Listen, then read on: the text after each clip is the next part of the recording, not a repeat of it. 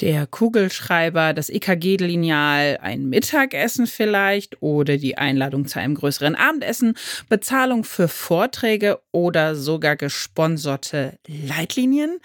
Wo fängt Korruption im Gesundheitswesen genau an? Ne Dosis Wissen, der Podcast für Health Professionals. Und mit dieser Frage guten Morgen und willkommen zu Ne Dosis Wissen, dem täglichen Podcast für das Gesundheitswesen. Mein Name ist Laura Weisenburger, ich bin Ärztin und wissenschaftliche Redakteurin und zusammen mit meinem Kollegen Dennis Ballwieser darf ich euch die Themen, die euch wirklich interessieren, jeden Werktag hier ab 6 in der Früh vorstellen. Ein Podcast von gesundheithören.de und Apothekenumschau Pro. Und heute widmen wir uns intensiver der Frage, inwiefern Pharmafirmen Ärztinnen und Ärzte beeinflussen. Unser Experte für die heutige Folge, Niklak Schurig, hatte eine ganz spezielle Meinung dazu. Er ist Facharzt für Allgemeinmedizin in Rastatt und Vorstandsmitglied vom Verein MECIS, also M-E-C-I-S e.V. Und diese Abkürzung steht für Mein Essen zahle ich selbst. Das ist eine Initiative unbestechlicher Ärztinnen und Ärzte und er sagt, seit dem freiwilligen Transparenzkodex der Pharmaindustrie scheint es weniger Streit strafrechtlich relevante Korruption zu geben als vorher. Ein öffentliches staatliches Transparenzregister wie in den USA fehlt aber weiterhin in Deutschland. Die Pharmafirmen brauchen aber auch gar nicht strafrechtlich zu korrumpieren, um ihre Medikamente zu verkaufen, sie nutzen die Grauzone. Und schon die reicht aus. Ich würde vorschlagen, wir holen uns jetzt alle einen nicht gesponserten, aber guten Kaffee und dann schauen wir uns diese Sache mal genauer an. Erstmal gucken wir, dass wir hier all unsere Definitionen geordnet haben. Korruption, was ist das eigentlich genau? Das ist der Missbrauch einer Funktionsstellung mit dem Ziel, einen Vorteil zu erlangen nämlich entweder Bargeld, Sachleistung, Reisen, Teilnahme an Veranstaltungen, Restaurantbesuche, Feiern oder Arbeits- und Dienstleistungen. Und zwischen wem kann diese Korruption im Gesundheitswesen stattfinden? Das können zum Beispiel sein zwischen Pharmakonzernen und Arzt oder Ärztin, unter Ärztinnen, ja, durch Patientinnenzuweisungen, zwischen Ärztinnen und auch Apotheken, nämlich durch Rezeptzuweise. Das ist nämlich eigentlich auch verboten im Apothekengesetz, Paragraph 11, wer es da nochmal nachschlagen will.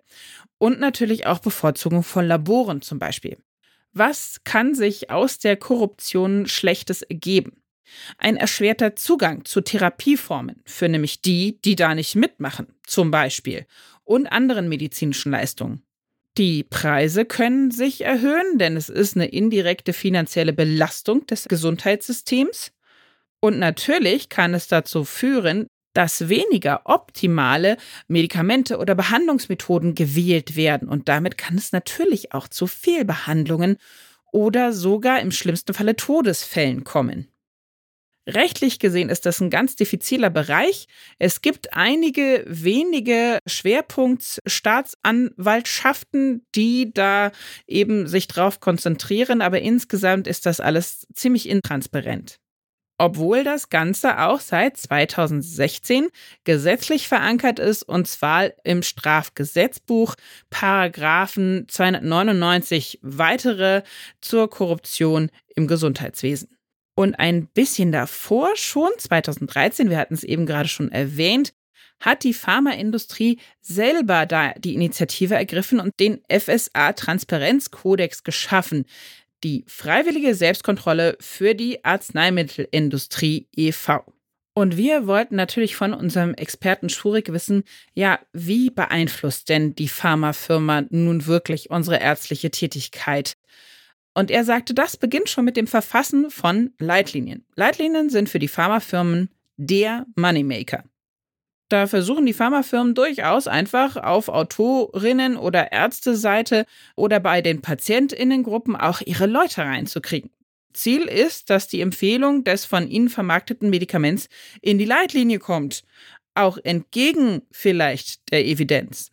Und er nannte uns dann auch gleich ein Beispiel dafür, nämlich die Gichtleitlinie, die der Vollständigkeit halber gesagt, jetzt im vorletzten Jahr schon, im April 2021 abgelaufen ist. Sie wird derzeit auch überarbeitet von der Deutschen Gesellschaft für Rheumatologie und in dieser Leitlinie empfahl eben diese Gesellschaft das Mittel Febuxostat als Mittel der ersten Wahl neben Allopurinol.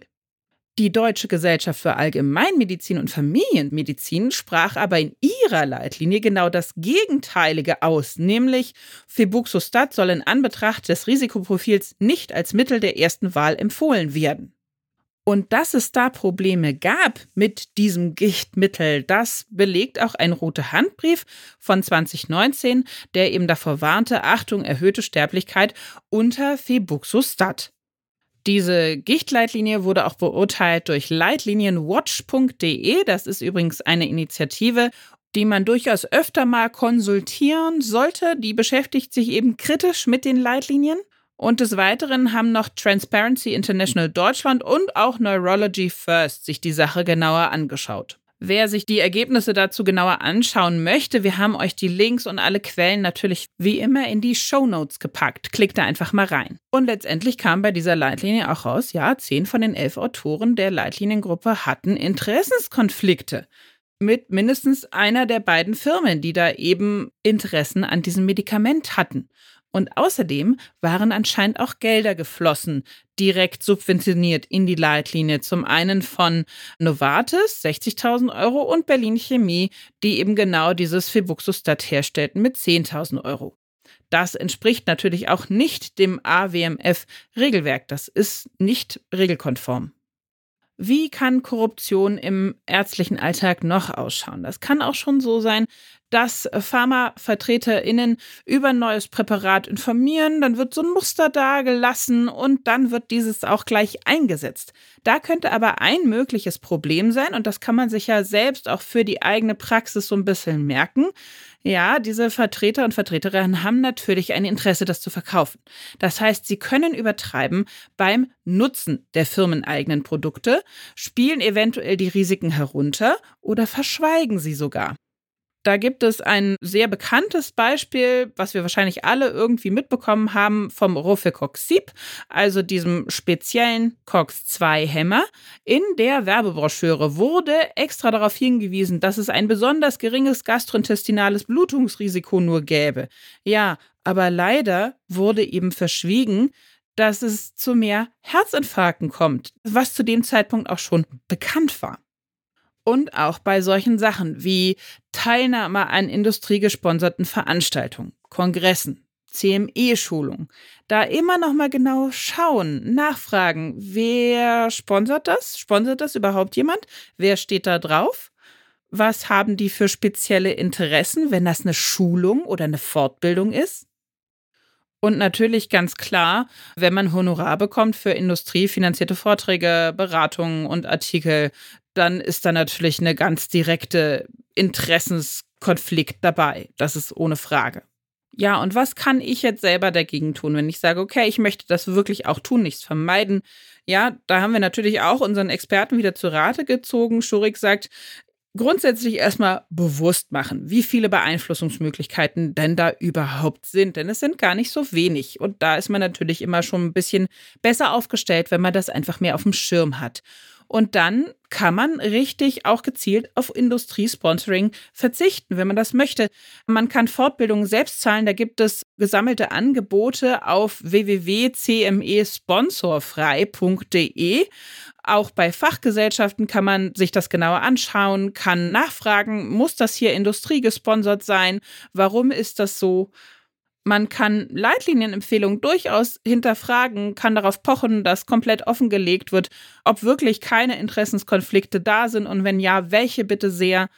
An der Stelle erwähne ich auch nochmal leitlinienwatch.de, die machen das zum Beispiel sehr gut und unterstützen auch gleichzeitig eben unabhängige Finanzierungskonzepte für Leitlinien. Aber natürlich, betont Schurig auch, sind wir da nicht alleine in der Schuld, sondern da müsste natürlich auch aus politischer, gesellschaftlicher, gesetzgeberischer Sicht was getan werden. Eigentlich müsste ganz dringend ein verpflichtendes zentrales Register eingerichtet werden vom Gesetzgeber, wo eben Zahlung von Arzneimittel- und Medizinprodukthersteller an Akteure aus dem Gesundheitswesen für jeden leicht zugänglich veröffentlicht werden.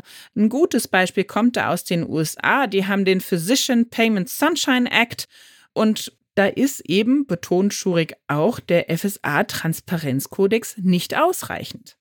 Also es lässt sich zusammenfassen, die Korruption kann überall mit drin hängen. Das ist nicht unrelevant. Das hat wirklich Konsequenzen in unserer Entscheidung, in unseren Therapien und dementsprechend auch in Outcome bei Patientinnen und Patienten. Und wir können selber darauf achten, dass da keine Korruptionsschwierigkeiten entstehen. Und es muss aber auch allgemein was getan werden. Und das war unsere Dosis Wissen zum Thema Korruption im Gesundheitswesen. Wenn ihr sagt, davon müssen auch meine Kolleginnen und Kollegen erfahren, dann leitet ihnen doch diese Folge einfach weiter und empfehlt auch gleich die Dosis Wissen mit dazu.